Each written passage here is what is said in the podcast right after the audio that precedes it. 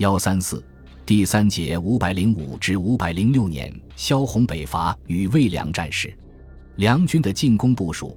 随着梁武帝萧衍统治的逐渐稳固，梁开始对北魏的南下势头进行遏制和反攻。北魏正始两年，梁天监四年（五百零五年）十月，梁朝开始准备进行北伐。梁武帝之弟萧红被任命为北伐统帅。次年春，梁军在淮南对魏军展开全线攻势，目标是将魏军全面逐出淮南，攻占彭城、寿春和益阳。梁军的北伐序列是：东线又分东西两路，东路从豫州岛、梁清、济二州跨海攻占渠山、金莲云港，进而溯沂水北上清起、兖州地区及今苏北、鲁南地区。这一路没有大型城市或山河地理屏障，属于策应性质。西路萧炳、张惠少部自淮河溯泗水而上，攻击淮阳、宿豫等城。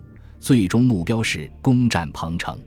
中线又分南北两路，北路是萧红统帅的北伐主力军，包含徐州刺史昌邑之所部，驻钟离，自钟离向西水路并进，直向寿春。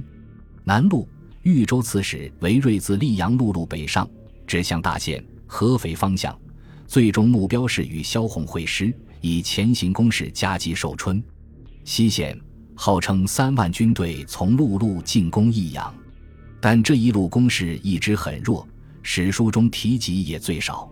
此外，其他地区如汉水流域的梁军还进行过一些配合行动，但规模都不大。关于梁军投入此次北伐的兵力，史书没有正面记载。南史在记载萧红与诸将的对话中，曾提及其所部为百万之师。但这种说法很不可靠，因为此前的东晋、宋其北伐投入淮河流域的兵力从未超过十万，即使梁武帝这次动员非常充分，也不可能超过二十万人。且这些士兵分散在至少五个方向上，萧红本部军的数量只能更少。